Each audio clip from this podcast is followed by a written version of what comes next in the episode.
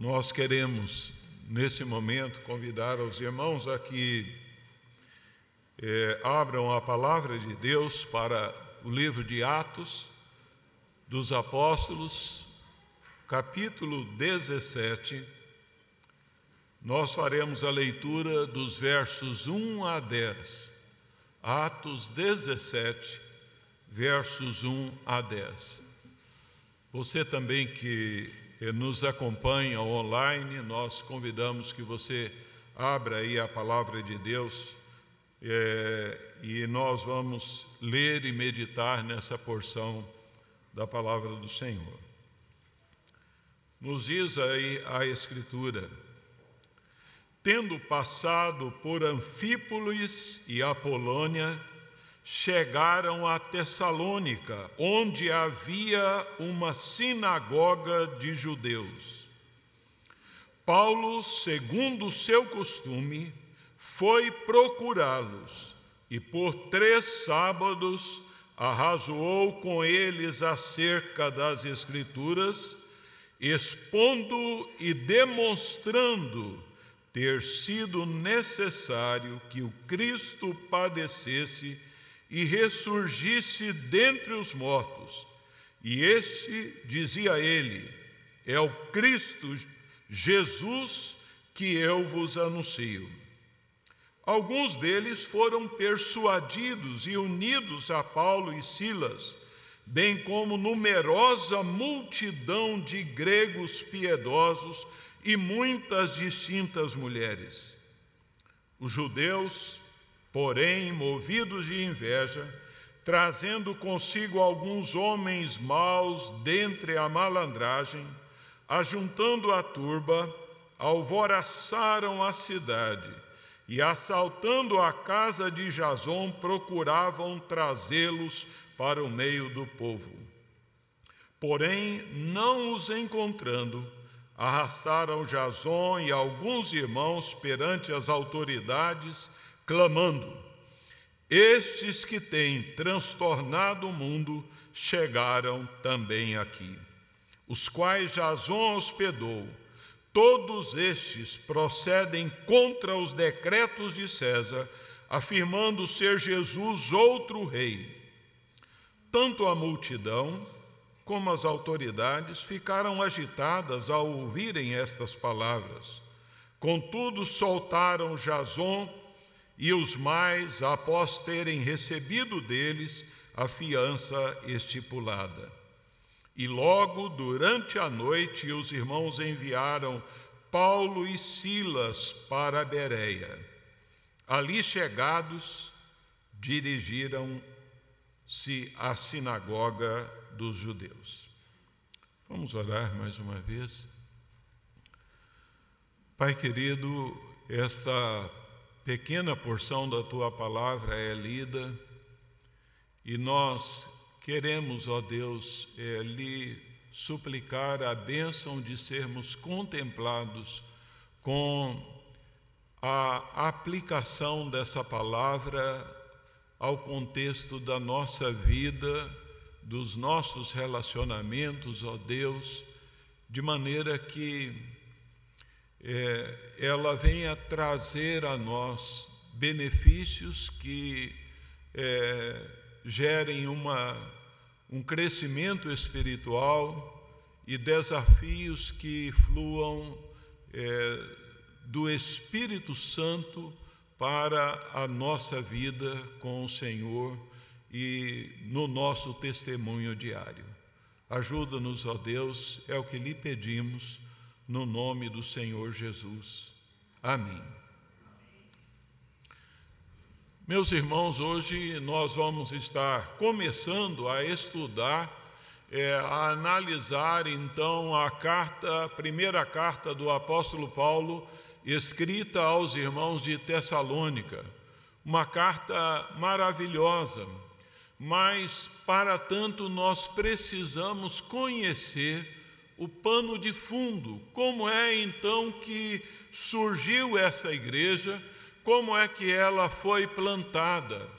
E para tanto é que nós lemos esta porção, esse registro histórico que nos é trazido através ah, de Lucas, ah, o historiador aqui do livro de Atos dos Apóstolos. Depois de plantar a igreja lá em Filipos, em meio a muito sofrimento, Paulo e Silas agora se direcionam para a cidade de Tessalônica. E nós vamos verificar que por onde é, o apóstolo Paulo passou, ele enfrentou muitas dificuldades. Ele enfrentou ali implacável perseguição. E isso nos mostra que a vontade de Deus não é incompatível com o sofrimento, com as lutas, com as dificuldades. O reverendo Hernandes Dias Lopes, ele é, resume a, essa, a história dessa igreja com a seguinte expressão. Ele diz: a igreja de Tessalônica, ela foi gerada no útero do sofrimento, nasceu no berço da perseguição e floresceu no ambiente de profunda hostilidade. Porém, a perseguição ela não destruiu a igreja, antes a fortaleceu e acelerou o seu processo de crescimento. Nós verificamos que o apóstolo Paulo ele tinha por hábito, é, ao começar um trabalho, dirigir então as cidades principais e depois daquelas, daquelas cidades ele expandia o evangelho para as outras cidades menores, menos influentes. Assim é que a chegada do evangelho ali em Tessalônica foi um fato de grande importância. Tessalônica é um lugar que serviu ali como ponto de partida para a propagação do Evangelho de forma ali influente, de modo que o apóstolo Paulo, alguns meses depois, ao escrever a sua primeira carta aos cristãos de Tessalônica, ele diz: De vós tem sido divulgada a palavra do Senhor, não só por toda Macedônia e Acaia, mas também por toda a parte. Nós vemos que o perfume do Senhor Jesus na vida daqueles irmãos, daqueles é, homens e mulheres transformados por Deus, propagou-se ali não apenas na capital da Macedônia, ali Tessalônica, mas por toda a região da Acaia, expandindo-se ali por toda a Europa. Hoje as ruínas de Tessalônica, elas estão localizadas no atual Golfo de Salônica e é conhecida então como a, a cidade de Salônica, uma das maiores cidades da Grécia hoje. Assim, é, eu quero partilhar com os irmãos ah, nesta passagem sobre a pregação do Evangelho em Tessalônica. A pregação do Evangelho em Tessalônica, ela é, tem na sinagoga o seu ponto de contato e conexão religiosa.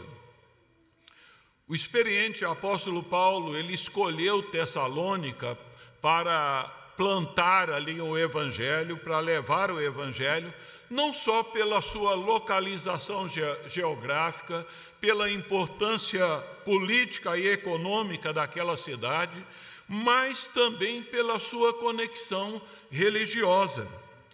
É, naquele grande centro de cultura grega havia ali uma sinagoga, uma sinagoga dos judeus. As sinagogas, elas eram os templos onde eh, os judeus fora de Jerusalém se reuniam para estudar as Escrituras, para estudar a lei, para conhecer então a vontade do Senhor. E quais as razões? Por que é que o apóstolo Paulo vai ali à sinagoga? Nós encontramos em Romanos 9, de 1 a 5, uma é, explanação bem precisa que o apóstolo Paulo faz. Ele diz assim: Digo a verdade em Cristo, não minto, testemunhando comigo no Espírito Santo a minha própria consciência. Tenho grande tristeza e incessante dor no coração porque eu mesmo desejaria ser anátema, separado de Cristo por amor dos meus irmãos, meus compatriotas, segundo a carne. São israelitas, pertence-lhes a adoção e também a glória e as alianças, a legislação, o culto e as promessas, deles são os patriarcas, e também deles descende o Cristo, segundo a carne, o qual é sobre todos, Deus bendito para todos sempre. Amém. O apóstolo Paulo ele expressa por meio dessa porção da palavra de Deus que havia no coração dele algo especial, e ele diz: que ele testemunhava com a sua própria consciência, e ele diz ali também é, o Espírito Santo agindo na vida dele. Ele diz que havia ali então uma consciência de responsabilidade prioritária para levar o Evangelho ali aos judeus. É, e há então é, uma é, empatia amorosa muito forte do apóstolo Paulo para com ali os seus irmãos patrícios. Ele diz: Olha, eu tenho tristeza e incessante dor no coração. E diz: Olha, porque eu desejaria ser anátema, excomungado, fora de Cristo, se com isso eu pudesse é, é, transmitir a eles, ali eles tivessem o conhecimento do Evangelho. Isso então revela que Paulo demonstra aqui a, a, a preciosidade é, daquilo que existia é, no meio da sinagoga, no meio dos judeus. Ele diz: olha, deles são as alianças, deles é a lei, deles é o culto, deles são as promessas, deles são os patriarcas, e também deles descende o Cristo, o Messias. Ao mesmo tempo, nós vemos em Romanos, capítulo 10, versículo 1, ele diz assim: Irmãos, a boa vontade do meu coração e a minha súplica a Deus a favor deles é para que sejam salvos. Nós vemos que Paulo vai à sinagoga, ele quer pregar aos judeus e ele, mas ele orava, ele clamava, ele suplicava a Deus ah, pela conversão dos judeus. A minha súplica a Deus é para que sejam salvos. Talvez também estivesse presente ainda no coração dele a influência que o Senhor Jesus ministrou lá em Mateus 10, 5 e 6, dizendo: de preferência procurai as ovelhas perdidas da casa de Israel. Também é, ele destaca lá, conforme o texto que lemos em ah, Romanos 1,16, que ele diz: Olha, não me envergonhe do Evangelho, porque é o poder de Deus para a salvação de todo aquele que crê. Mas ele diz: primeiro do judeu. é? De modo que a, Paulo procura a sinagoga também, a, além desses fatores, ele procura ali porque havia uma certa conveniência. Ah, é, ali então estavam pessoas que, é, munidas das Escrituras, de exemplares de papiros e pergaminhos ali do, dos livros do Antigo Testamento e desejosos de ouvir da palavra de Deus. Assim é que Paulo cuidadosamente volta-se para os judeus, porque ele era um israelita da tribo de Benjamim, e ele tinha muita esperança que eles se convertessem ao Senhor. De modo que nós vemos que, mesmo antes do apóstolo Paulo, o Senhor Jesus já usara da sinagoga como alça para o ensino das Escrituras, para testemunhar então ali do Evangelho, conforme nós lemos em Lucas 4,16, diz assim: Indo para Nazaré, onde fora criado, entrou num sábado na sinagoga, como o seu costume. Então, o, a, o Evangelho, tanto é, o Senhor Jesus como o apóstolo Paulo, eles se dirigem prioritariamente à sinagoga é, para ali levar a mensagem é, da palavra de Deus, do amor de Deus. De modo que esses exemplos nos mostram como é importante aproveitar esses pontos de contato para anunciar a palavra de Deus, né? É, se os irmãos olharem aí para Atos 17, verso 22, Paulo, quando vai a Atenas, ele então, ao ver ali é, uma multidão de ídolos, ele então não é, chega agredindo, mas ele aproveita aquela, aquele ponto de contato e diz: Senhores atenienses, em tudo os vejo acentuadamente religiosos. Que coisa boa! E aí então ele parte daquele ponto para anunciar o Evangelho.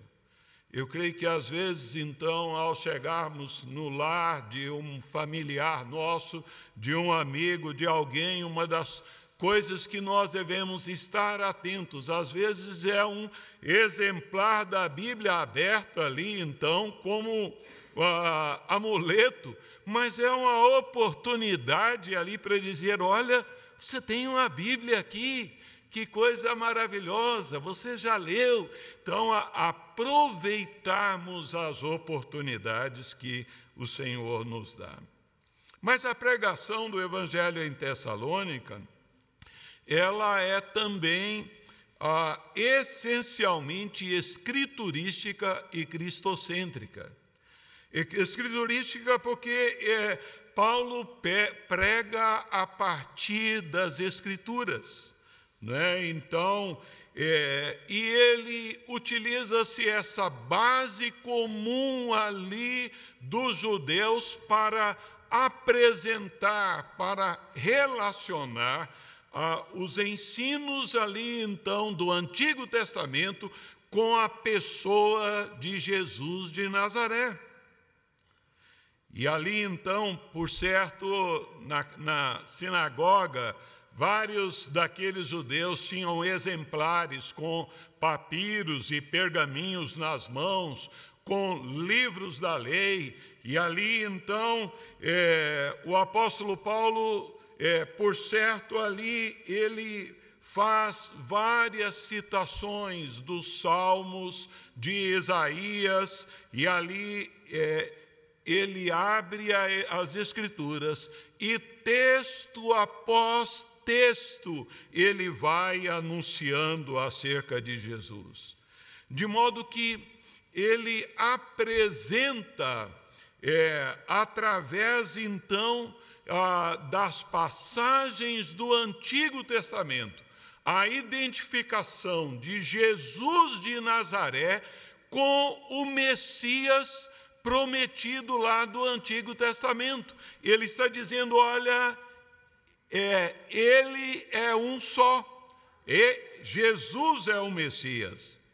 E ao fazer então essa é, colocação, é interessante verificar que Lucas, assim, na sua narrativa, ele menciona que o apóstolo Paulo utilizou de vários verbos aqui importantes.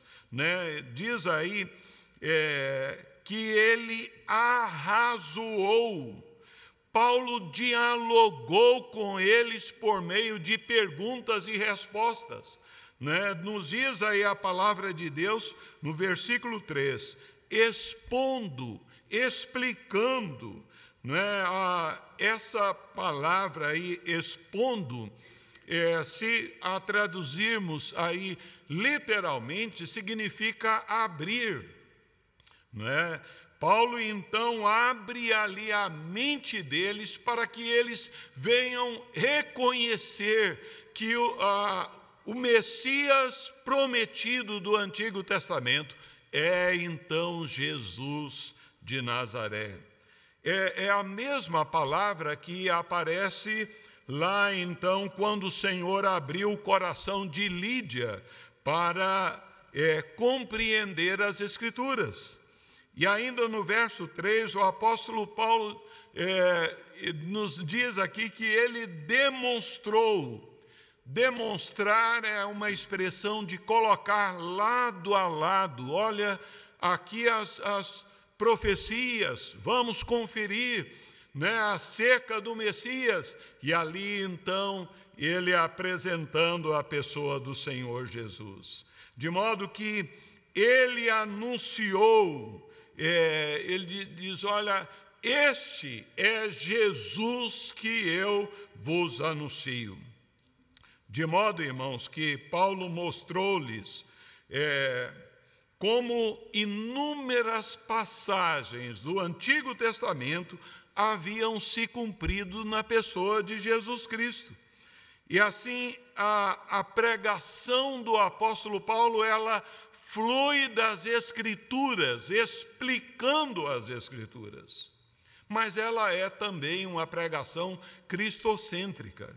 Né? Paulo é, proclamou as doutrinas essenciais do Evangelho, ou seja, a, a morte e a ressurreição do Senhor Jesus Cristo.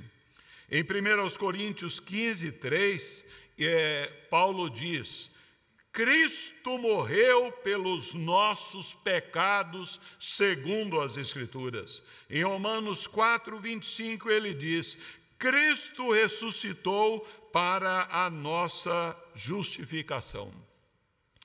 Propósito do apóstolo Paulo aqui é retratar que a morte do Senhor Jesus e a sua ressurreição é, são atos indispensáveis no processo salvífico do homem pecador. É, nós vemos que Lucas vem é, registrar com tamanha fidelidade, dizendo: olha, aí, conforme vemos no verso 3, expondo e demonstrando ter sido necessário que o Cristo padecesse. Na mente dos judeus, essa é a, esta era então uma verdade que estava encoberta aos seus olhos. Eles não ah, haviam é, contemplado essa verdade tão maravilhosa que era necessário que o Cristo padecesse. E isso ah, nós sabemos que é a apologética cristã elementar na comunicação do evangelho ao judeu. Né? Essa base ela foi lançada pelo próprio Senhor Jesus, conforme lemos lá em Marcos 8:31. Ele diz que era necessário que o Messias sofresse, morresse, fosse ressuscitado antes de entrar na glória. Assim, então, é, com esta pregação, o apóstolo Paulo ele está é, apresentando três grandes verdades aqui. A primeira delas é que o Messias, ah, predito ah, segundo as Escrituras, ele é o Messias sofredor. É aquele que nós lemos em Isaías 53, né, que ele é designado, ele é identificado ali como aflito, ferido de Deus e oprimido.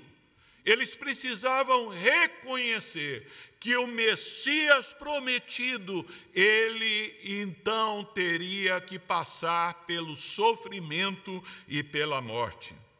Mas a segunda verdade que precisavam compreender é que esse Messias, ele também haveria de ressurgir do, dos mortos.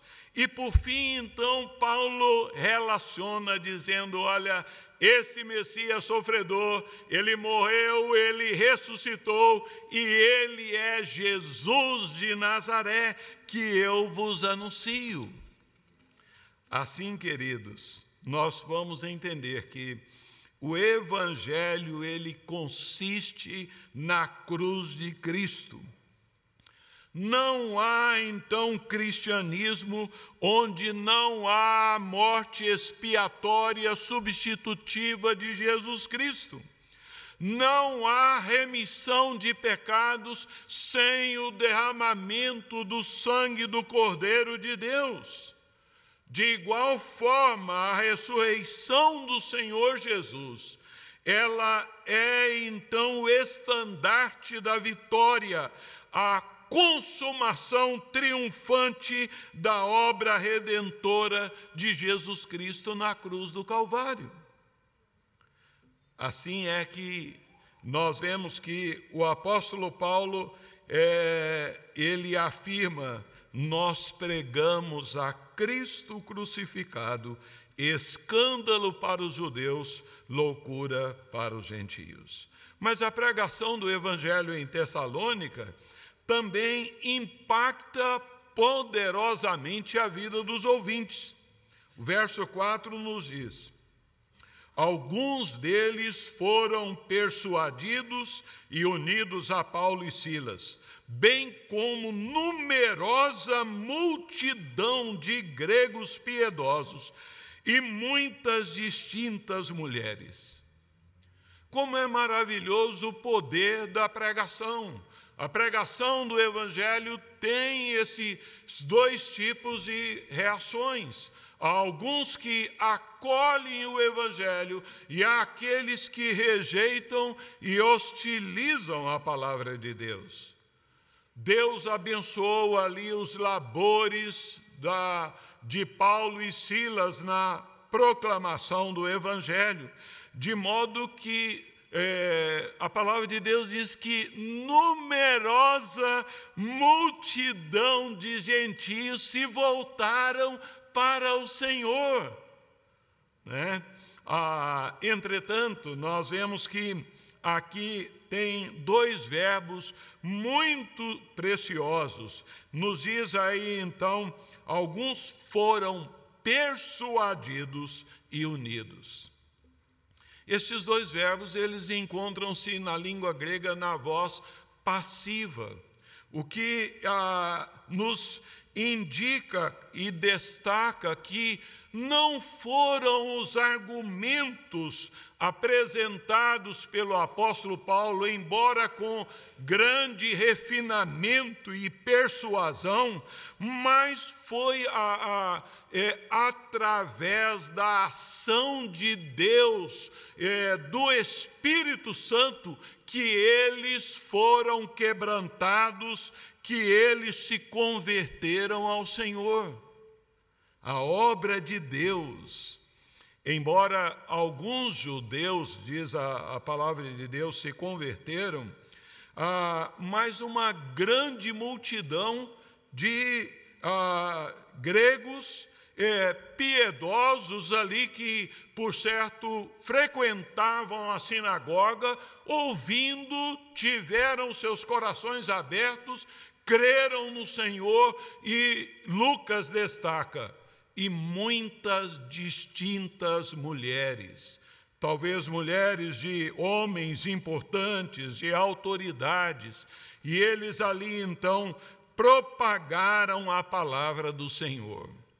Mas é interessante verificarmos que nós veremos posteriormente, na análise dada de primeira aos Tessalonicenses, que é, grande grupo que converteu ao Senhor. A igreja de Tessalônica foi então constituída de gentios que abandonaram os ídolos para voltarem para servirem ao Senhor.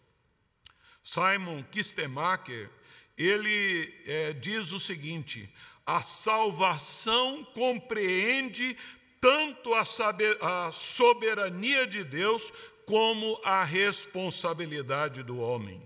Deus salva, mas o homem responde pela fé, fazendo a vontade de Deus em palavras e ações. A Escritura nos ensina que a salvação, ela tem origem em Deus, ela vem de Deus e não do homem. Mas nós vemos que essas pessoas, elas não apenas acreditaram ali em Cristo com as suas mentes, mas elas se agregaram ali a Paulo e Silas. Né? Ah, por certo, é, elas deixaram de congregar ali na sinagoga quando Paulo e Silas foram expulsos e passaram a se reunir na casa de Jason ali é, para estudar a palavra de Deus. De modo que houve uma integração com os servos de Deus, houve uma integração na igreja de Deus. Nós vemos que ah, todo verdadeiro salvo, ele deseja professar a sua fé, ele deseja se identificar com a igreja do Senhor Jesus. Não há então crentes isolados. Mas nós vemos que a pregação do evangelho em Tessalônica também sofre poderosa perseguição. Ah, por todos os lugares onde então os missionários estavam entrando, os servos de Deus, eles estavam atacando o reino das trevas. E Satanás então ele é, reage de alguma forma para contra-atacar. E a palavra de Deus diz que ele encontra homens maldosos, é, e ali para serem usados, para se oporem e perseguirem aqueles que proclamam o Evangelho. De acordo com Lucas, o principal motivo é, da hostilidade dos judeus era a inveja. Talvez a inveja porque a é, foram subtraídas da sinagoga uma grande é, multidão de pessoas, a, além de mulheres influentes, que então deixaram de, de, estar na sinagoga para irem ali, então, é, estarem com Paulo e Silas adorando, reconhecendo a Jesus como Senhor das suas vidas. Assim, queridos, nós vamos constatar que é, a palavra de Deus diz, dentre as acusações é, sobre a vida dos servos de Deus, diz: olha, estes homens que estão transtornando o mundo chegaram também até nós. Em um certo sentido, esta denúncia era correta. Os missionários estavam transtornando o mundo inteiro. O evangelho ele transtorna, ele então penetra, ele muda a vida de uma pessoa, ele muda a vida de uma família, ele muda uma sociedade. A luz ela incomoda as trevas. E é, nós vamos verificar que Paulo e Silas foram perseguidos não por causa da sua pregação, mas por causa da inveja presente no coração daqueles judeus.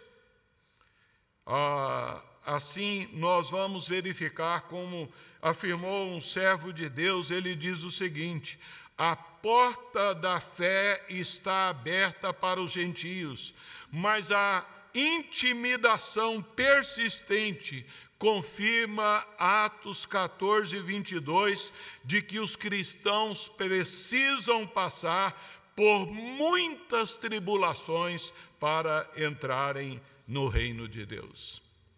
E assim, irmãos, nós podemos concluir aqui, é, guardando para nós e é, extraindo para nós algumas verdades muito preciosas. Quando nós olhamos para esse é, desejo do apóstolo Paulo de ir à sinagoga, ele ia porque havia no coração dele grande amor pelos judeus. Ele é, abre o coração de olha, eu por mim, eu desejaria ser um perdido se eu pudesse trocar ali e lhes dar a salvação. Nós vemos que Paulo ora e ele diz: Olha, a minha súplica a Deus a favor deles é para que eles sejam salvos. Quando nós é, olhamos para os nossos familiares ao nosso redor, qual tem sido o tempo que reservamos para orarmos a favor deles?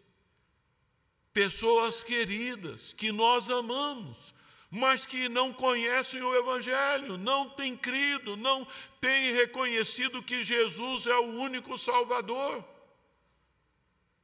Há necessidade de pregação, sim, mas a pregação tem que ser regada com a oração. Ele orava, ele clamava, e embora entendesse que só Deus poderia abrir o coração deles, mas ele vai, é, ele ora e ele vai e ele prega. Assim, queridos, nós devemos entender que o apóstolo Paulo, ele usou ali então a mensagem certa, ele falou da morte, ele falou da ressurreição do Senhor Jesus ali às pessoas. E nós devemos entender que a palavra de Deus não volta vazia. Paulo, ele é, argumentou com as Escrituras utilizando-se ali das Escrituras. Nós vemos que ele era profundo conhecedor do Antigo Testamento. Né? Mas, ah, e ali ele utiliza-se do conhecimento da palavra do Senhor. É por isso que nós somos desafiados em 2 Timóteo 2,15, dizendo: olha, procura apresentar-te a Deus aprovado como obreiro que maneja bem a palavra da verdade. Nós nos reunimos para estudarmos, para aprendermos a palavra de Deus, para é, sabermos manusear bem a espada do Espírito de Deus.